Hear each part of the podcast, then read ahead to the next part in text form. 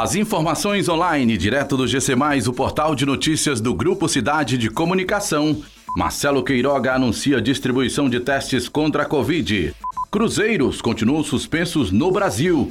Anvisa confirma mais um caso de Candida auris no Brasil.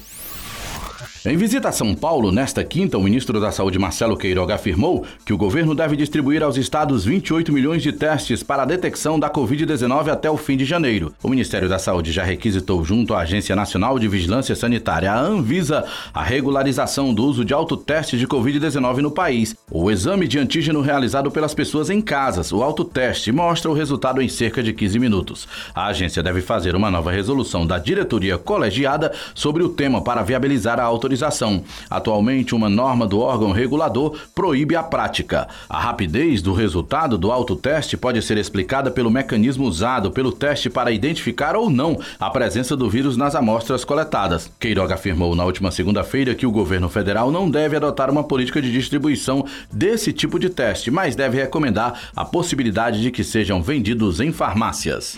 Há uma semana para o fim do prazo, a Clia Brasil, que representa as companhias de navios de cruzeiros do país, anunciou que vai estender a suspensão de novas operações até 4 de fevereiro, devido a contaminações recentes de tripulantes pela variante Omicron. Segundo a Clia, a suspensão tem como objetivo a continuidade das discussões com as autoridades competentes, a fim de aliar as medidas necessárias para a retomada dos cruzeiros. A associação ainda destacou que os navios operam com a capacidade mínima de passageiros, além da realização de testagem em massa. A decisão ocorre um dia após a Agência de Vigilância Sanitária recomendar a interrupção da atividade por meio de nota técnica.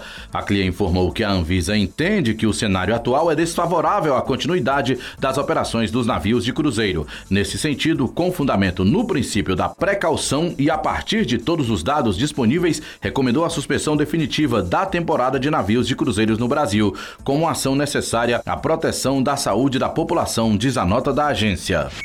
O segundo caso de fungo Candida auris em Pernambuco foi confirmado nesta quinta-feira pela Agência Nacional de Vigilância Sanitária. A Secretaria Estadual de Saúde esclareceu se tratar de uma mulher de 70 anos admitida por questões neurológicas no Hospital da Restauração no Recife no dia 24 de novembro.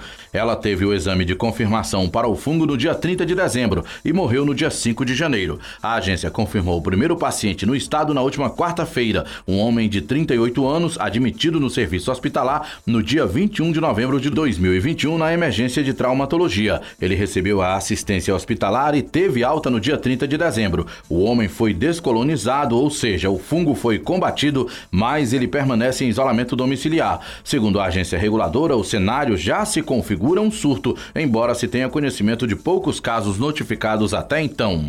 Essas e outras informações você confere em gcmais.com.br.